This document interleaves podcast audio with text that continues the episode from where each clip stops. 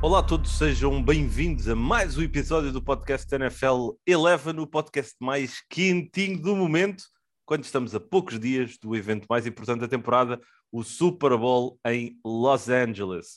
O meu nome é André Moni, comigo tenho, como habitualmente, o Pedro Fernandes e o Nuno Félix, companheiros depois de largos meses de muita preparação, tal Sísifo a subir a montanha, descer a montanha, agora subimos, vamos nos sentar e vamos saborear o jogo final, um jogo que carrega grandes expectativas. Estão entusiasmados?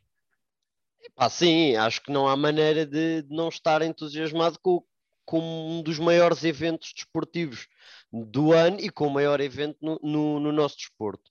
Acho que, é, acho que o Super Bowl é toda uma magia, é todo um espetáculo, é todo um jogo que, que torna-se difícil de não estar entusiasmado. Uh, quer seja pelo mediatismo, quer seja pelo desporto mesmo em si, quer seja depois o halftime show, vai puxar muita gente, uh, quer seja pelo lado business que, que, as pessoas adoram explorar, o que é que, como é que o Super Bowl movimenta tantos milhões, uh, a realidade é que é, é um desporto que dá pa, é um evento que dá para agradar a, todo, a toda a gente e por isso mal, mal posso esperar. É o jogo grande, só tem um mau, um, um senão que é, é, é o último jogo da época e depois demora muito até vir o próximo. Pá, uh, foi mesmo muito bonito aquilo que disseste, Pedro. Foi mesmo muito, muito bonito. Mas okay? não concordo. Mas eu preciso de aliviar aqui do peito já. Tipo, imagina, nós vamos falar do Super Bowl, né? E, tipo, isto vai ser um episódio em que vamos falar do Super Bowl.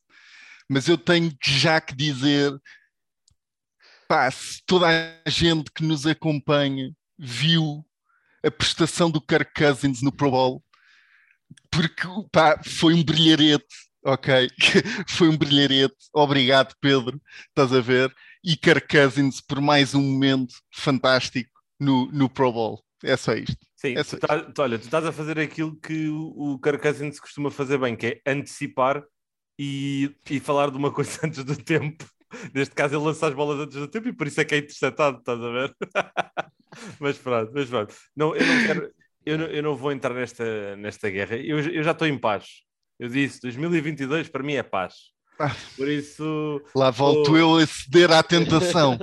Lá volto eu a ceder à é, tentação. Tá, é, pá, não, não podes cair nisso, não podes cair nisso. Mas, mas olha, antes, antes de, de seguirmos por aí, obviamente o Pro Bowl é, é uma excelente, é uma excelente uh, narrativa e, e, foi, uma, foi pela primeira vez uma, um evento que tivemos na Eleven o jogo das estrelas, um jogo que não trouxe intensidade nenhuma, a realidade é essa. Nós não estamos habituados a, a ver ali. Houve alguma crítica, houve alguma crítica à alguma, volta disso. Alguma estás a ser simpático, não é? Uh, a realidade é que eu não sei se este molde do Pro Bowl é o melhor para, para a NFL.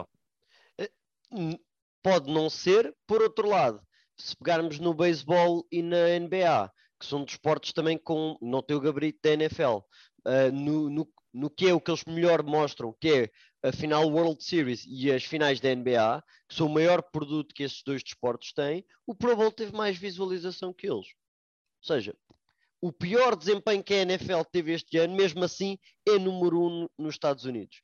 É, é, é de respeitar, a questão é essa, é que é, por muito que achemos mal, só acha mal quem viu. E houve muita sim, gente a Sim, mas imagina, é uma, é, é uma fraca demonstração daquilo que é o futebol americano. Certo, mas a NFL não está preocupada com isso. A NFL tenta criar algumas, alguns mecanismos, skill challenge, para brincar um pouco mais, mas não está muito isso preocupada é, E por isso. acaso é muito giro, eu acho que isso é muito. Acho que são, são exercícios bem conseguidos por acaso. Não, isso, é, isso, é, isso, é, verdade. Os jogadores têm muitos milhões ali investidos, não se podem também dar ao luxo de. Yeah, foi, foi o Darius Slay que, que tweetou uh, qualquer coisa desse género por causa das lesões.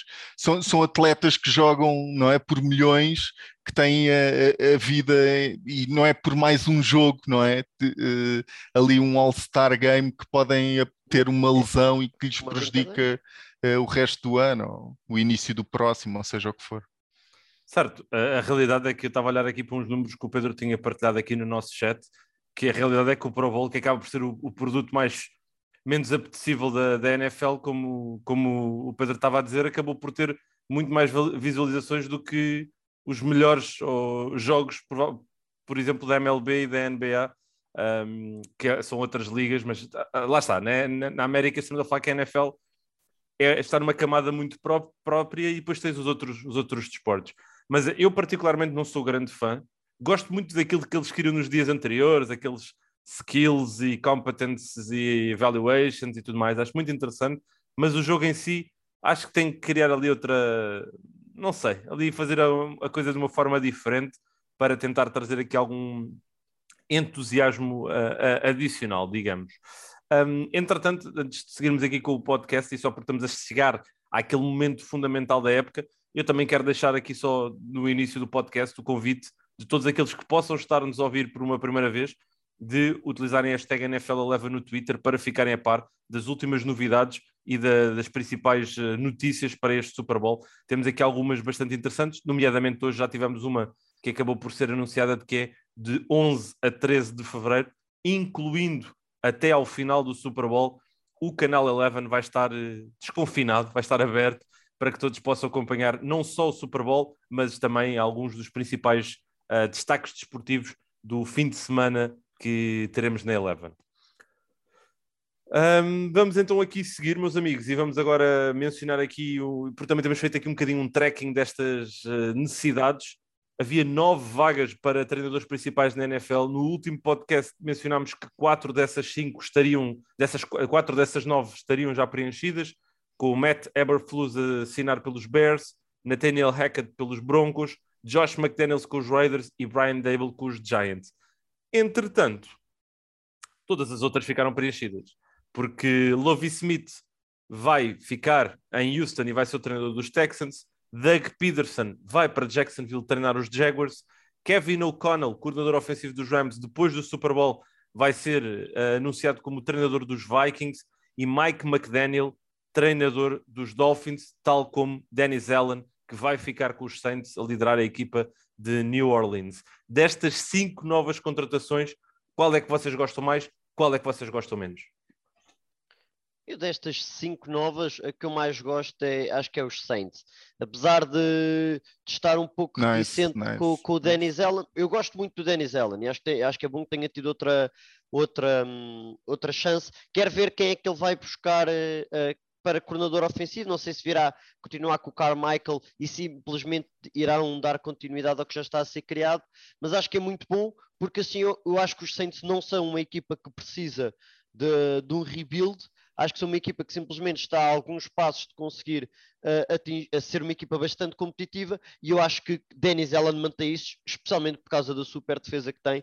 E aí está. Eu já estava à espera que ele, que ele tivesse um, um trabalho de head coach, queria que ele tentasse, que ele tivesse mais uma vez, por isso neste momento diria que para mim é o Dennis Allen. Sim, eu também, assim, ao pensar rápido, foi, foi Dennis Allen que, de quem gostei mais.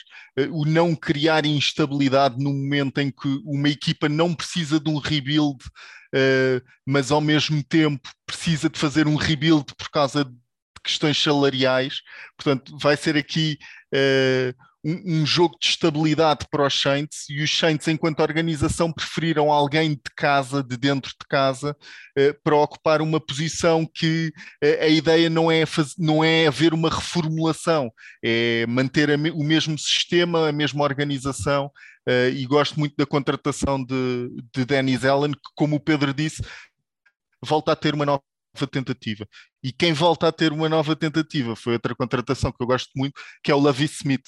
Uh, o Lavi Smith parece que fez um, um ano uh, nos Texans como coordenador defensivo ali uh, a apalpar terreno e deu tempo à organização também para perceber o que é que tinha ali. Lavi Smith foi treinador principal durante muitos anos dos Chicago Bears, um, ou seja, é um treinador de estabilidade Uh, depois foi para os Tampa Bay Buccaneers, não se deu tão bem, uh, mas uh, treinador principal, um treinador com experiência, já não treinava há alguns anos, até que depois veio, veio agora para os, para os Texans como coordenador defensivo, o ano passado. Gosto imenso da contratação e Brian Dable, acho que é uma aposta em Daniel Jones, sinceramente, e acho que do, dos gurus ofensivos, uh, por assim dizer, uh, que estavam disponíveis e, uh, disponíveis e que podiam ajudar Daniel Jones a florescer, acho que o Brian Dable é, é uma boa. Sim, entretanto, só dizer aqui uma coisa, e a culpa é da Vodafone. Uh, o Nuno está aqui com alguns cortes na, na sua uh, ligação, mas uh, é porque ele acaba por estar aqui sobre a alçada da Vodafone e não há nada a fazer. Acabou por ser aqui um, algo que está fora do nosso, do nosso controle, por isso fica aqui só essa breve nota para, para quem nos está a ouvir, se sentir aí alguns momentos de, de corte de, durante o, enquanto o Nuno Se tiverem fala. dúvidas na hashtag NFL11, eu tiro as dúvidas todas, portanto. É uh, isso, é isso. Bem. Tenho pena que isto não aconteça com o Pedro, era mais bem-vindo, mas pronto, ele não tem Vodafone. Ele... Quer dizer, não sei, Pedro, estás aí, Pedro? Tivemos Pedro, que, tivemos estou, que expulsar estou... o Pedro. Não, vocês sabem que as pessoas vêm aqui é para me ouvir. O meu conteúdo de futebol americano é bastante útil na vida das pessoas e por isso é que eu estou cá. Útil, útil. Não, mas olha, eu quero só complementar que eu de, destas últimas cinco, eu, vocês foram pelas que gostaram mais, eu vou dizer que eu gostei menos. Mike McDaniel. Não gostei. Não gostei e não acho que é o que os Dolphins precisavam. Os Dolphins precisavam de um treinador já com. E isto é um, é um tópico que eventualmente eu tenho por acaso falado bastante com o Pedro sobre isto, que é cada vez mais já não se procura o tradicional head coach, que seja alguém que saiba gerir o jogo, o, o momento, uh, saiba gerir a própria equipa, anda-se à procura da próximo, do próximo big hit, do próximo grande inovador, de quem consegue revolucionar o jogo. E acho que os Dolphins foram atrás disso. Eu acho pessoalmente que é um erro. Se vocês me disserem entre Brian Flores ou Mike McDaniel, Brian Flores 100 vezes. 100 vezes. Um, por isso acho que acaba por ser aqui uma má decisão por parte da equipa de Miami. Tenho pena porque eu, eu gostava de ver eh, de ver uh, Mike McDaniel a ser bem sucedido, ainda para mais vindo da escola de, de Kyle Shanahan, uh, que é uma das escolas que eu também aprecio mais, por isso tenho alguma pena nesse, nesse sentido. Pá, é, é, dif é diferente. É, estavas a comparar, só assim muito rápido. Imagina o que é que é, um Flores entrar e construir aquele balneário e agora o Mike McDaniel chegar lá.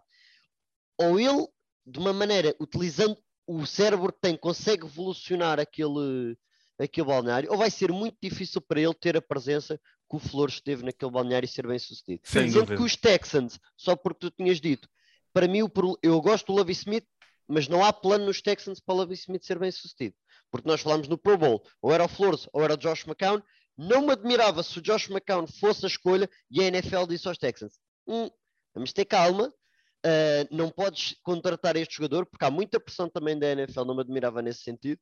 Não contrates este, porque acaba de ser uh, um treinador branco, sem experiência nenhuma, a aparecer assim de repente na NFL. Não me admirava nada que a NFL tivesse imposto qualquer coisa aos Texans de não contratar. O Flores está com este processo, acabaram por recair no Love Smith em mais um mau plano de gestão por parte dos Texans, que acho que não ajuda em nada o Love Smith. Sim, imagina, eu, eu, eu gostei do Love Smith, eu gostei do Love Smith, e para mim o Love Smith já devia ter sido a escolha na época passada. Porque se me perguntares entre o Levi Smith ou, ou o Cully, sempre, sempre o Levi Smith.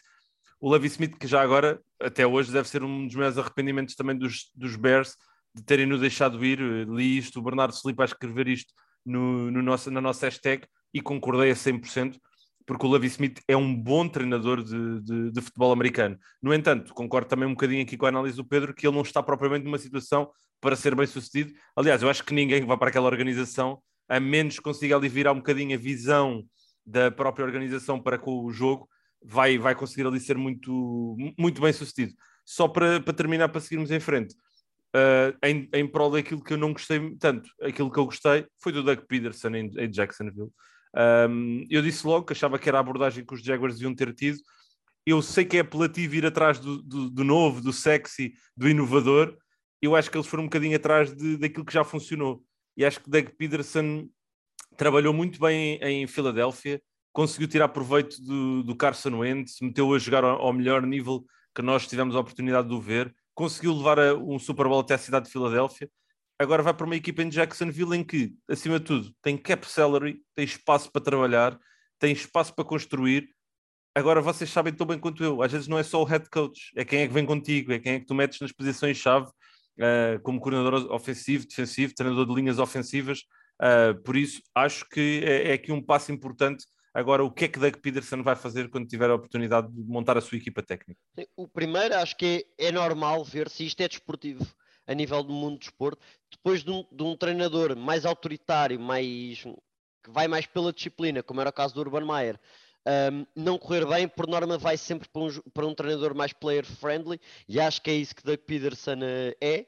Uh, por outro lado, ele, quando, quando saiu de, dos Eagles havia muitos problemas entre ele e o GM e o Howie Roseman, que ao o, o, que saiu é que havia muita pressão do GM sobre o trabalho que, que o treinador deveria fazer e estava a fazer, e, e eu volto a dizer, o Trent Baalke no, nos Jaguars não, não gosto da posição, não gosto do estilo dele, não sei até que ponto é que vai haver essa, essa pressão, porque se houver acho que também vai correr mal, Uh, e concorda 100%. Se não há um bom treino, se não há um bom coaching staff, e vai ser importante, especialmente para os mais novos e que estão pela primeira vez como head coaches, uh, sem um bom coaching staff não, não, há, não há sucesso de certeza nesta, nesta liga. Oh Pedro, mas elucida-me só porque é que não gostas do Trent Balky? Porque tu já, já falaste disso várias vezes.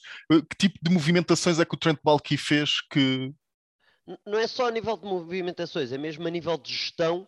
Uh, quando ele, ele, próprio com o Urban Meyer nunca me pareceu que a relação estivesse bem, porque acho que ele era um bocado fantoche, sinceramente, nessa, nessa posição. E depois, pá, todas as movimentações que ele tem feito, todas as. Um, a maneira como ele aborda, pá, até, até ao momento nunca vi nada no Trent Baalke que me diga que é um GM certo. As próprias entrevistas dele não me dizem muito quando apareceu nos Jaguars. Yeah. Eh, já para eu achar que os Jaguars, é, é, a par dos Dolphins, precisavam de uma mudança de mentalidade da organização. Os Texans já nem falo, mas precisavam de uma mudança de, de uma cultura yeah. vencedora e eu não vejo isso no Trent Baalke. Yeah. Pelo menos quando se exprime, quando fala, não, é, não me traz nada de novo. Yeah.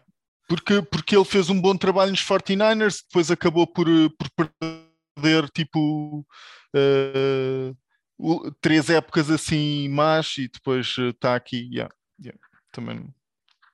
Bem, vamos seguir então aqui para aquilo que realmente interessa depois desta conversa em torno do, daqui das principais novidades de contratações para treinadores principais e agora vamos entrar então aqui na análise do Super Bowl, que é o que realmente interessa, é aqui o principal foco deste podcast.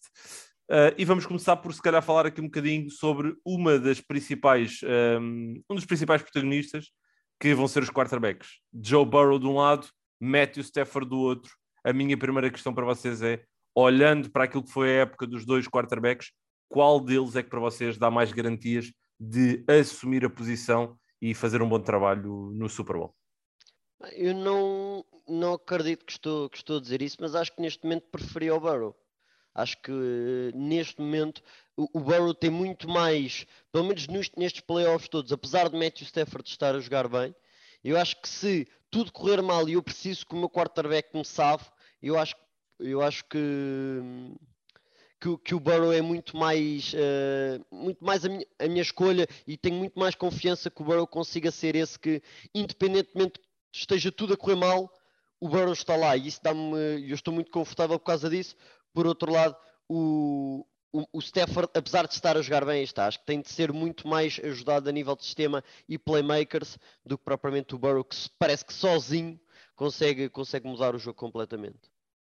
Yeah, eu também vou. Eu, para mim também é o Burrow, claramente. O Matthew Stafford uh, parece que às vezes tem uns, uns pequenos burnouts e acaba por uh, cometer erros, e o Burrow tem vindo a redimir-se um bocadinho ao longo do tempo. Portanto, uh, Burrow 1, um, Stafford 0.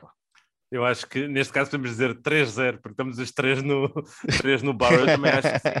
Estou muito curioso, estou muito curioso também para ver como é que o Burrow vai lidar com o palco principal, não é?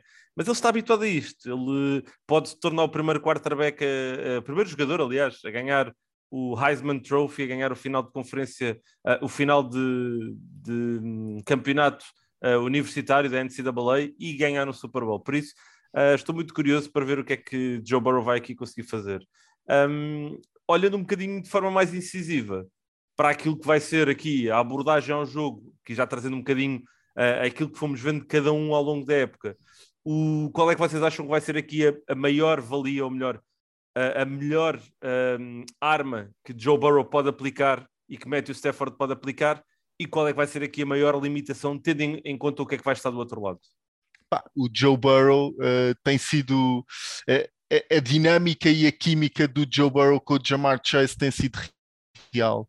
Uh, e se o Joe Burrow consegue estar quente com, com o grupo de receivers que tem, acho que vai ser um, um problema para a defesa dos Rams para mim, o, tanto a mais-valia como o problema do Joe Burrow pode ser a agressividade, porque eu acho que essa agressividade que ele tem a nível de, de, de jogo mesmo, de, de, tentar a bola longa, estar sempre disponível para, para arriscar, acho que pode ser muito bom e pode ser a razão pela qual os Bengals aí está mentalmente também nunca saem. Por outro lado, acho que também está a jogar contra uma defesa que é muito boa, quer a nível de pressão, quer a nível de pass coverage, por isso parece-me que, que está, tanto pode ser o melhor amigo como pode yeah. ser o inimigo do Joe Burrow. Foi, foi isso que, que, os levou ao Super Bowl, mas é isso que lhes pode fazer perder o Super é Bowl é também. Yeah. É isso.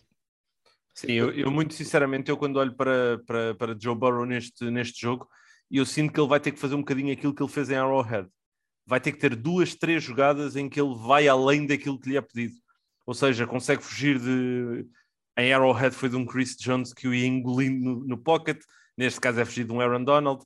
Vai ter que conseguir vencer, uh, vai ter que conseguir, aliás, encontrar forma de colocar uma bola para Jamar Chase, que só Jamar Chase é que pode ir buscar e não um Jalen Ramsey. Ou seja, eu acho que o Joe Burrow vai ter que ter uma, duas jogadas além daquilo que lhe é pedido para a sua equipa poder ter aqui um, um, um resultado positivo.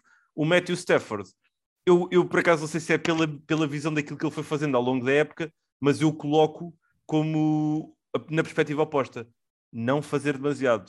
O Matthew Stafford para mim é limitar o erro, é zero interseções e é simplesmente fazer aquilo que lhe é pedido em termos de, de, de Sean McVay. Primeira, segunda leitura, não se pôr a inventar, não se pôr a improvisar, porque se o Matthew Stafford se colocar nessa dinâmica, acho que as coisas podem correr mal. Uh, sim, uh, para mim o Stafford vai ter de ser muito uh, leitura do que está à sua frente, justamente quando for zona. Não, não sei se vai, vai haver muito homem a homem por parte dos Bengals, por causa de todas as movimentações que existem no, no, no jogo dos, dos, dos Rams. Acredito que seja um problema se houver muito homem a homem, e por isso, quando for zona, e especialmente quando for zona com Cooper Cup, que é ridículo na capacidade que ele tem de ler o que se passa à sua frente, acho que pode, acho que pode levar, uma, levar a bom porto cada passo que tentar. Por outro lado, a negativa para mim para o Stafford era o que o Nuno tinha falado, os burnouts, os blackouts que ele tem, que às vezes parece um quarterback extremamente mediano ou mesmo mediano baixo, que fecha os olhos e, e manda uma bola, por exemplo, a que ele tem para o, para o Jaquaski Tart, é impossível de ser lançada aquela bola, ou da maneira que foi, é impossível quando tem dois jogadores, um para a esquerda e um para a direita, meter a bola no meio, não faz sentido nenhum uh, e por isso é, é, limitar esses blackouts, porque também está, não correu mal contra os 49ers, porque o Tart não recebeu a bola, mas se ele tem aquela interseção pode ser o fim dos Rams, por isso é, é impossível tentar fazer isso no Super Bowl. Pois, e tem sido, e tem sido o, que, o que tem acontecido várias vezes, aliás, eh, eu acho que o Stafford eh, igualou o máximo de carreira eh, em termos de interseções esta temporada, eu acho que é a décima temporada do Stafford. E liderou em pick six. Sim, sim, sim. E mandou umas quantas pick six e comprometeu o jogo aos Rams algumas vezes. Portanto, eu, eu acho que a agressividade de um lado do Burrow pode ser um problema e aqui no Stafford são mais más decisões, uh, erros disparatados que às vezes acontecem uh, e que acabam por prejudicar os Rams. Sim, e, agora pensa aqui naquilo que representa a vitória. Acham que esta vitória tem mais peso para Matthew Stafford, mais importância, ou para Joe Burrow? Muito mais para o Stafford, acho eu. Mas, mas por outro lado, eu acho que se o Burrow ganha uh, este jogo, pode criar aqui já um, um, um, legado quase, pode criar já um. Uh, este é o meu primeiro ano a sério e cheguei ao Super Bowl e ganhei. Uh, estou ao nível de um Mahomes, estou ao nível de um Herbert, a elevar-se. Sim, eu acho que aqui a única é comparação. A única comparação que podemos dar é mesmo ao Mahomes. É mesmo ao Mahomes. Ah, obrigado, não, obrigado, eu, André. Não, eu não vou. Eu, eu, percebi o que é que o Nuno quis dizer. Ele quis dizer mais em termos do talento, claro, que mostrou. Claro. Mas em termos dos resultados, eu acho que a única comparação. Porque o Mahomes efetivamente ganhou o Super Bowl no seu segundo ano efetivo, não é? Eh, sim, mas, mas estou mesmo a falar no, no tipo de top tier quarterback uh, que eu sou na NFL, uh, eh, ou seja, uh, vai logo ser alavancado, eu acho, para um tier mais alto do que seria uh, se não ganhasse o Super Bowl. Uh, agora, mais relevante não, é, para o, é para o Stafford. Eu acho que não muda assim tanto, porque não era esperado os Bengals a estarem. Por isso, eu não sei se haveria assim. Acho que há muito mais um declínio do Stafford se não ganha e dos próprios Rams do que propriamente uh, ao contrário de se o perder. Acho que vai ser mágico na mesma. A o gap, eu acho, nessas tiers, nessas uh, nessas camadas que tu falas, eu acho que o Stafford está muito mais para cima ou para baixo, dependendo da vitória ou não, do que propriamente do O Stafford está ao nível do Kirk Cousins ou não?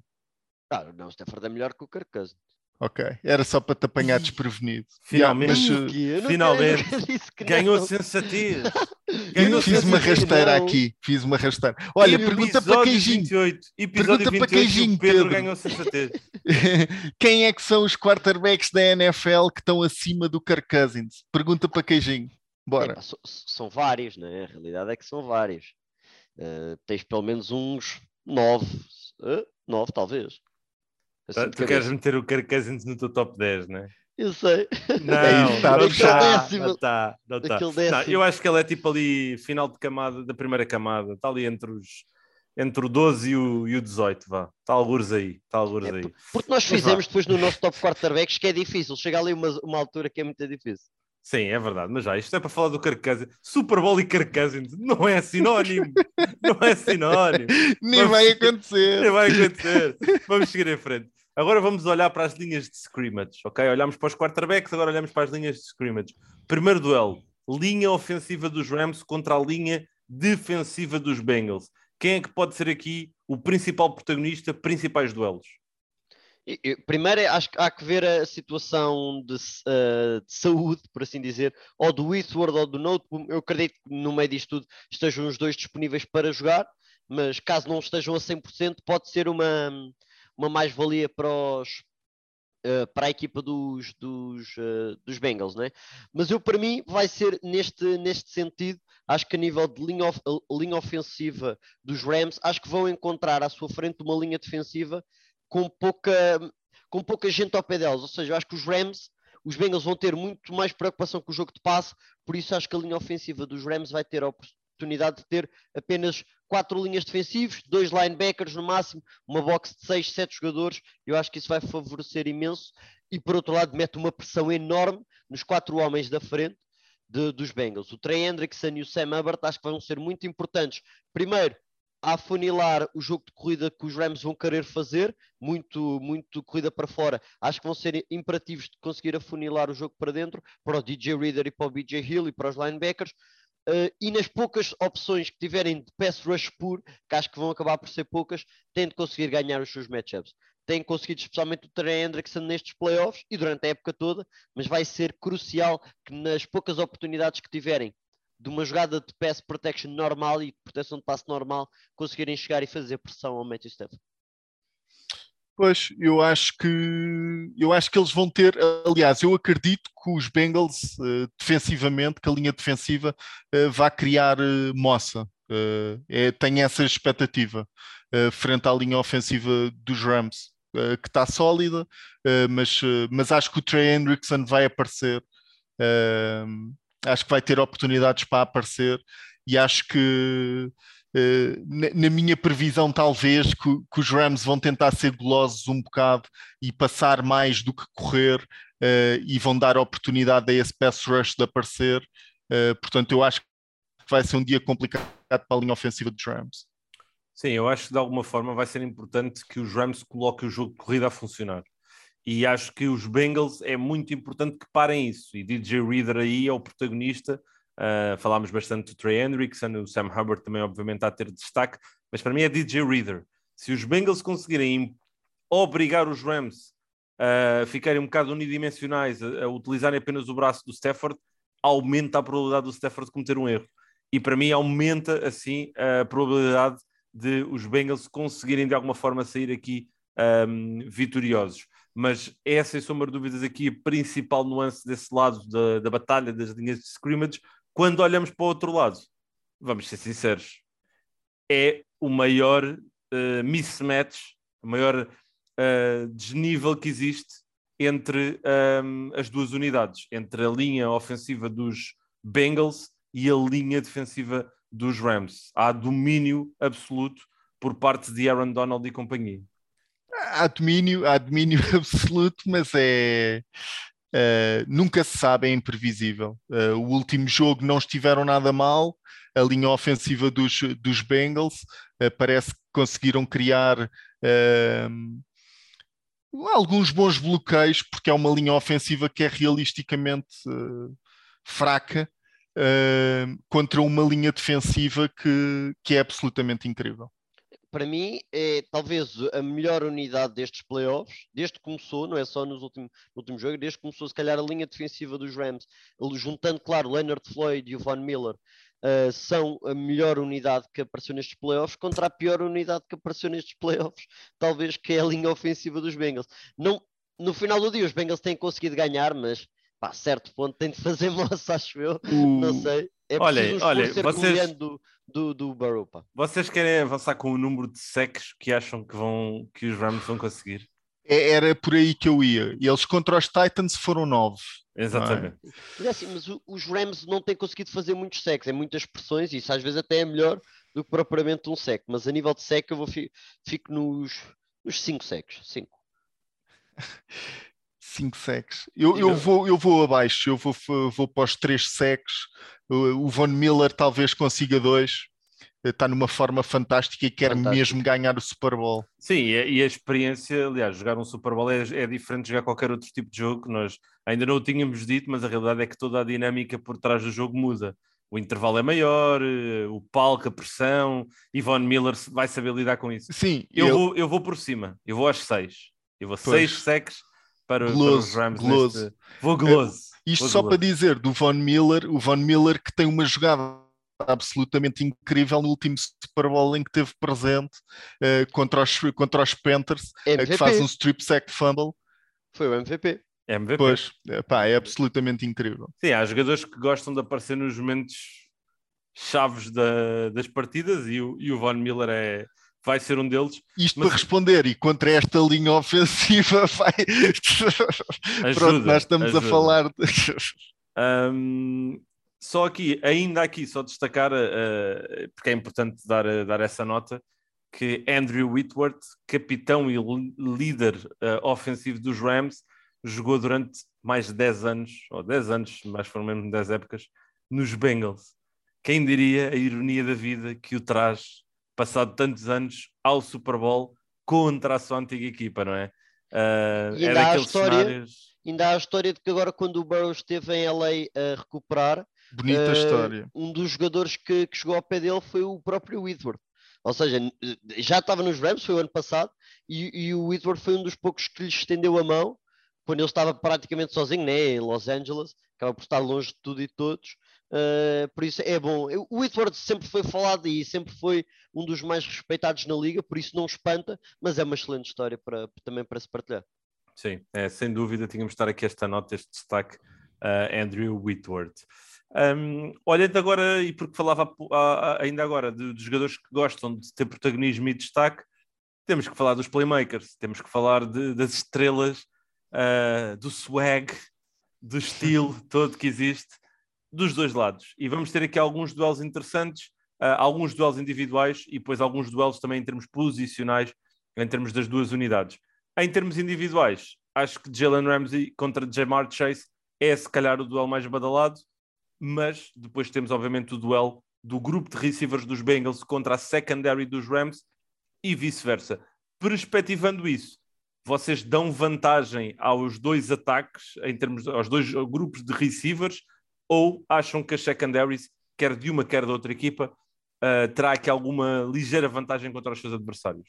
Eu, eu dou sempre vantagem aos Rams.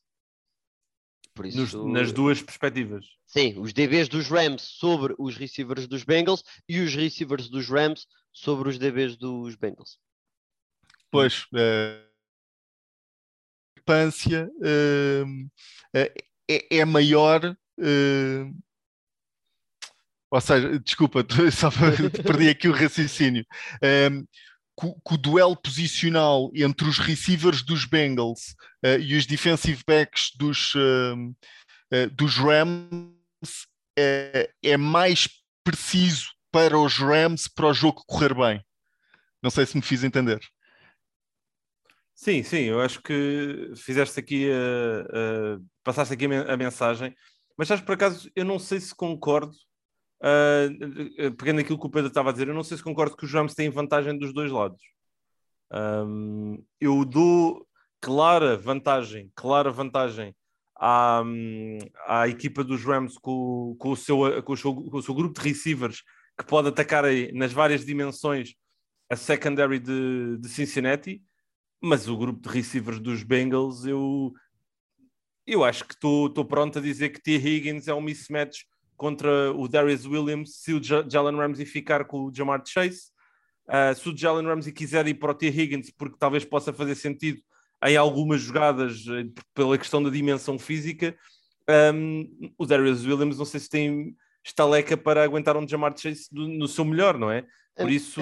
A, a, minha questão é, é, é que é, se estivermos a falar de puramente grupo, sem pensar em mais nada, eu digo Bengals. Mas o, o problema é que o Burrow tem de estar de pé para fazer passos. E, e é, um, é um timing que o, que o Ray Morris utiliza, com a pressão que consegue criar. Esses matchups que ele fala é muito por causa do pass rush que consegue criar. E eu acho que se for só em termos de talento, T. Higgins, Tyler Boyd, o Yuzoma, não sei se joga ou não, pelo menos falava-se que ainda podia jogar. Acho que há vantagem a nível de talento, mas como unidade custa-me dizer que os, que os, Rams não têm vantagem porque eles utilizam os mismatches uh, que o próprio pass rush lhes dá. Não me admirava ver Jalen Ramsey no T. Higgins e um double team no Jamar Chase, por exemplo. Isto é algo muito Belichick, mas algo deste género uh, a ser jogado porque joga, está, é o Ray Morris utiliza a defesa toda, não vai só usar os DBs no matchup contra um talento enorme que é os receivers do, dos Bengals. E olhando para as duas defesas, agora olhando da perspectiva de coordenador ofensivo, quem é que vocês atacavam? Havia algum jogador em particular que vocês iriam atrás porque está em mau momento de forma ou porque acham que encontram claramente uma forma de explorar alguma fragilidade no seu jogo?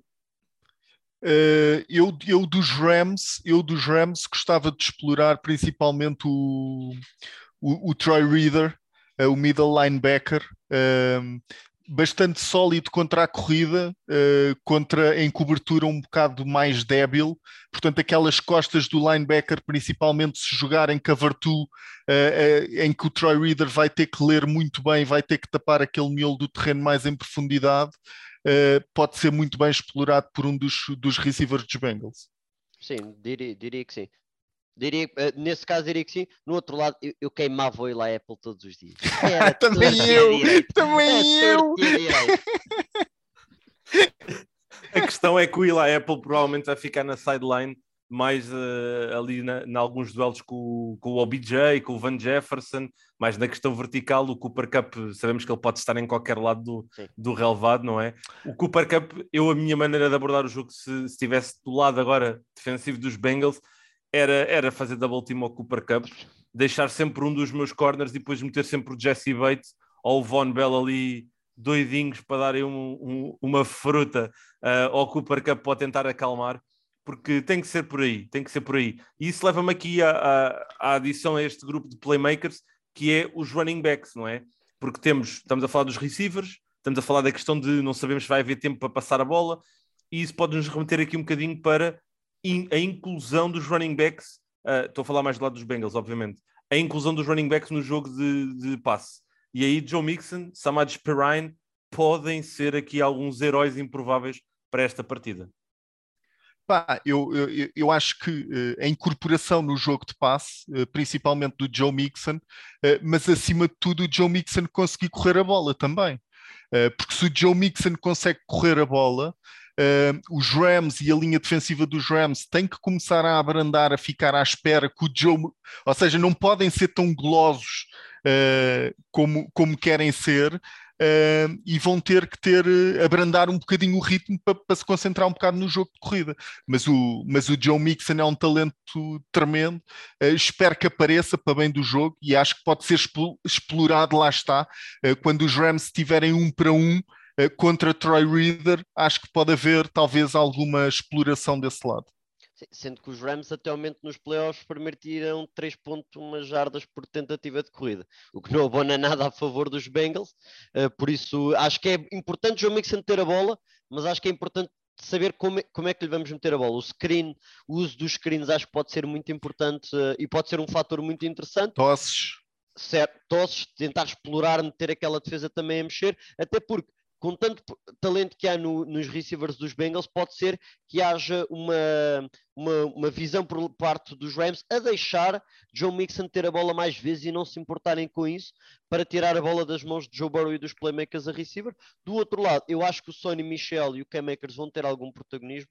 Os, os, Rams não estão a conseguir correr muito bem a bola, têm apenas 3 jardas por tentativa de corrida, também não é nada demais, mas os Bengals até o momento também têm tido alguns problemas, apesar de um bom jogo contra os Titans, contra Derrick Henry do modo geral, mas acho que pode ser algo explorado, especialmente para fora, se conseguirem correr para fora e fugir do DJ Reader, do BJ Hill, do Pratt e do Logan Wilson, ali no meio mesmo, acho que conseguem ter algum sucesso. Por isso, eu acho que o jogo em corrida vai ser muito bom para ambos os ataques, porque depois acho que desbloqueia o, o jogo de passe que tem, que é espetacular. Sim, eu aí a única nota que, que quero uh, acabar por, por adicionar é que acho que vai ser muito, muito importante a forma como os Bengals também nesta construção de, de, de, jogo ofensivo, exploram a questão do jogo de passe do Joe Mixon e de alguma forma também vão olhar para aquilo que os 49ers fizeram contra os Rams nos três jogos que tiveram. Por isso, eu não me admirava, e fica já aqui um, um, um statement uh, arrojado, de ver um Joe Mixon a lançar uma bola como vimos o Debo Samuel lançar para, na altura foi para o Jennings, Rawan Jennings. Rawan uh, Jennings. Por isso eu vejo aqui os Bengals e espero que os Bengals utilizem também aqui um bocadinho desta dinâmica, deste, desta criatividade para também tentar explorar aqui um bocadinho a agressividade excessiva uh, que a equipa de Los Angeles pode trazer. Olhando em frente, e vamos ter que falar deles, porque lembrei sempre, não é ataque e defesa, também há equipas especiais.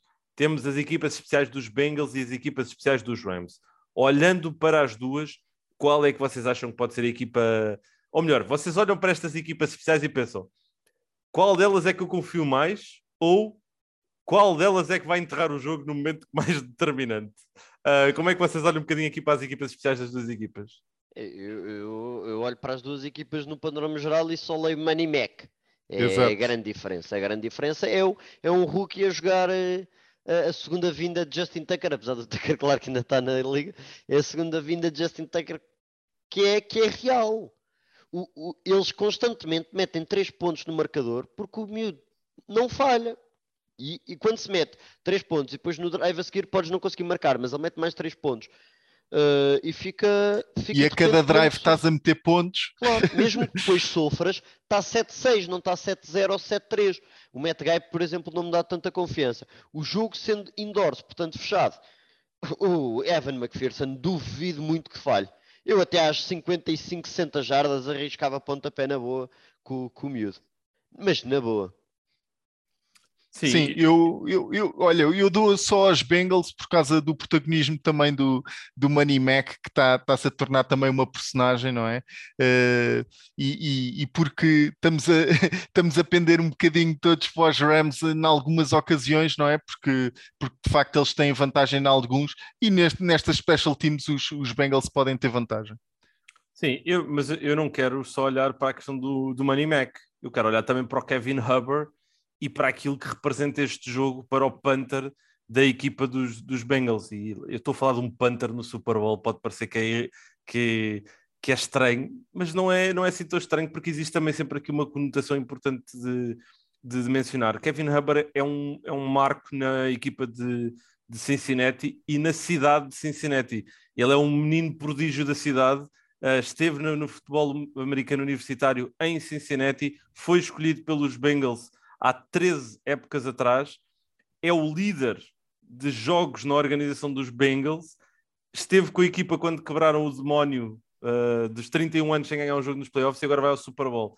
Eu acho que isto tudo uh, também traz aqui uma aura interessantíssima de termos um, um veterano, veteraníssimo em Hubbard e um miúdo em Money Mac, que o Pedro disse e gostei bastante, é aqui a second coming do, do Justin Tucker. Os, os, os Rams, também falando do seu Panther, uh, é inegável que é um dos melhores também da, da NFL. As equipas especiais são muito bem treinadas. Já agora, acho que as duas são bem treinadas. Não acho que vá ser por aí que uma das equipas pode tirar partido, quer de uma coisa, quer da outra. mas não sei porque acho que os Bengals estão aqui com uma aurinha especial e também acaba por depender aqui um bocadinho para os Bengals em termos da, das suas equipas especiais. Sim, por outro lado, no, no jogo de retornos, uh, nenhuma das equipas, uh, os Bengals não conseguiram uh, retornar nenhum, nem nenhum punt, nem nenhum kick para, para touchdown ao longo desta temporada, enquanto os Rams têm o Brandon Powell, que apesar de ter jogado pouco, é o único a ter um touchdown, um retorno de touchdown num punt, e depois do outro lado de, de kickoffs, é o jogador com com mais jardas conseguidas por tentativa de retorno uh, presente nesta final, portanto, uh, acaba por ser algo positivo. Sem dúvida, sem dúvida. Um, para o final, para falarmos aqui, equipas técnicas. As equipas técnicas são fundamentais para também olharmos um bocadinho aquilo para, para aquilo que é a dinâmica do jogo, porque o futebol americano é simples: os treinadores tomam decisões, os jogadores executam uh, e os jogos são ganhos ou perdidos com base nisso. Por isso, as decisões das equipas de arbitragem também têm que estar aqui, das equipas técnicas, desculpa, também têm que estar aqui um bocadinho sobre a nossa análise. E olhando para isso, no lado dos Bengals temos Zach Taylor com o seu coordenador ofensivo Brian Callahan, coordenador defensivo Lou Anarumo e o seu coordenador de equipas especiais Darren Simmons. Dos Rams temos Sean McVay, Kevin O'Connell, Raheem Morris e Joe DeCamilis. Olhando para estes dois conjuntos, com foco, obviamente, no topo da cadeia alimentar, no seu head coach, qual dos dois é que vocês acham que uh, terá alguma vantagem sobre o outro? Ah, eu Sean McVeigh. Acho eu, claramente, mas, mas claramente. Está em território onde já conheceu, onde já esteve, levou uma coça quando esteve no Super Bowl, a realidade é essa, levou, foi out-coach completamente, não, por, eh, não é uma questão dos Patriots terem ganho por muito, porque não ganharam, a questão duelo, ataque de McVeigh, aquele caso contra a defesa dos Patriots, ele foi outcoached. Uh, e por isso acho que não há dúvidas nenhumas que ele, desde que saiu daquele Super Bowl, está preparadíssimo para voltar, tem as notas todas, um, e por isso acho que, acho que está mais preparado do que o Zach Taylor. Na, na globalidade, é difícil de, de, dizer que os Rams têm sim tanta vantagem, porque a nível de coordenadores ofensivos, Kevin O'Connell ou Brian Kellen, não vejo assim nenhuma diferença. Do mais destaco ao Luan Narumo pela capacidade que teve, especialmente nestes playoffs, de constantemente ajustar o que, o que, o que fazia de jogo para jogo e durante os jogos. E por outro lado, uh, o, talvez também daria ao Darren Simmons uma, um, um destaque acima do, do Joe DeCamilis, apesar também de não ser muito. Por isso, de um global, dou mais aos Rams por causa do Sean McVay, mas acho que estão muito equiparados na globalidade. Sim, é a oportunidade também de, de ver a despedida do, do Kevin, do Kevin O'Connell, uh, que vai sair de, de coordenador ofensivo dos, dos Rams para ir treinar uh, o Kirk Cousins uh, e Uh, e pronto, e é, é bom. Mas uh, gosto do, do Brian Callahan, uh, tem feito um bom percurso, tem ADN da NFL por causa do pai, como sabemos. Eu gosto mais deste, deste molde de coordenador a transformar-se treinador principal, tem mais experiência como coordenador ofensivo também o Brian Callahan, portanto da, daria algum favoritismo aqui ao, ao, Brian Callahan e depois dou favoritismo uh, claro para mim uh, ao Ray Morris, uh, a, a, experiência que tem e o trabalho que fez com os Rams retomar o trabalho que, que, continuar o trabalho do Brandon Staley e, e moldar com algumas nuances uh, fez um trabalho espetacular com estes Rams uh, e meteu o Jalen Ramsey uh, na slot portanto pronto, é bom é bom. Sim, e é mais um, um, coordenador que poderia muito bem ter também tido uma nova oportunidade como, como head coach tal acabou por, por não acontecer.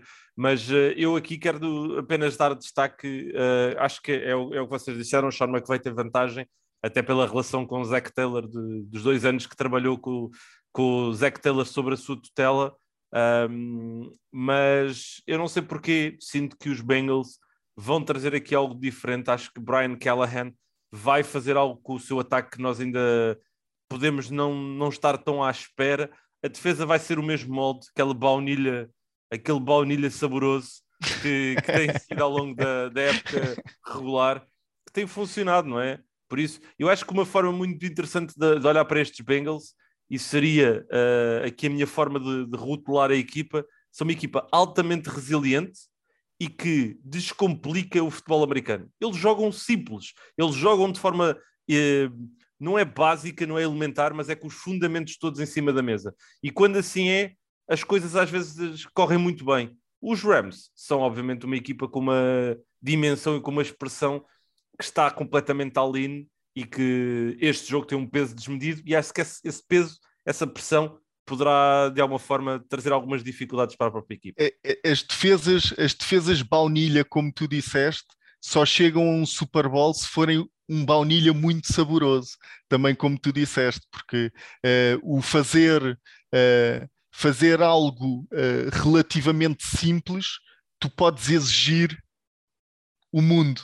Portanto, acho que é acho que é um bom presságio para os Bengals. Acho que sim, acho que sim.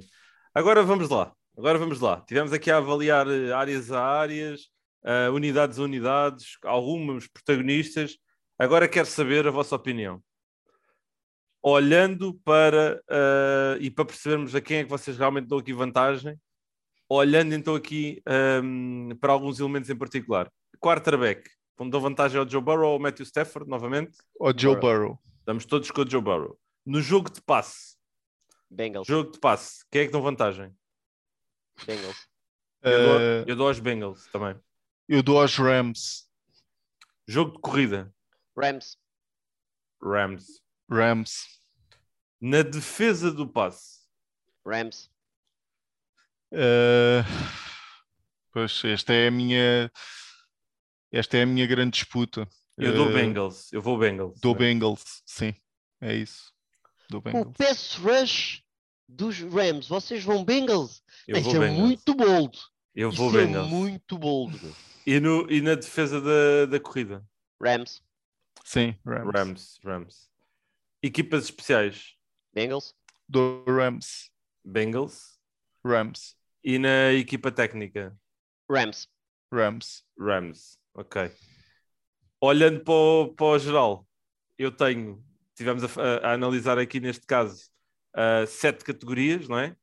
Eu tenho quatro Bengals, incluindo o quarterback, e três Rams. E vocês? Eu tenho três Bengals, quatro Rams. Ok, o Nuno está mais nos, nos Rams, uh, o Nuno também está aqui mais no, nos Rams, ou seja, uh, no fundo estamos todos aqui. Vais, vais Bengals? Ou neste momento estás a pender ir Bengals? No Olha, senti... tipo... Eu só quero dizer uma coisa, eu só quero dizer uma coisa no ano passado eu fui o único que fui Tampa Bay. Vocês estavam confiantíssimos, muito confiantes nos Chiefs.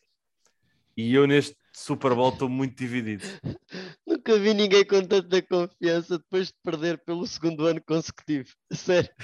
Certo, mas imagina, mas imagina, eu apareço nos momentos determinantes a mim.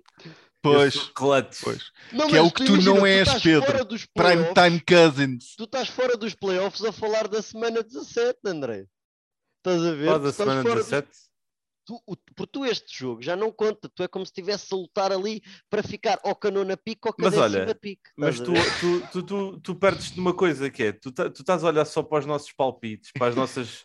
Eu olho de uma perspectiva muito mais macro, meu amigo. Eu olho para o entretenimento, para o momento. É isso mesmo tens que olhar um bocadinho além disso. E olhando para o Super Bowl, olhando para o momento, não sei. Estou aqui. Vocês querem avançar com. Vocês querem um avançar. discurso. é o Pedro, querem... é o Pedro. Vocês querem avançar com o vosso prognóstico ou não? Ah, eu, eu, eu, eu, eu, esco... eu acho que os Rams vão ganhar. Agora, o que vai nos meus palpites é outra coisa. Mas eu acho que os Rams vão ganhar. Tu nos palpites vais meter o que o Nuno mete só para não, não empatares com ele, não é? Certo. Mas é eu triste. acho que os Rams, os Rams, para mim, por causa da defesa, por causa da defesa, têm, têm vantagem para mim. Sim, a questão é que o Nuno também vai Rams, não é?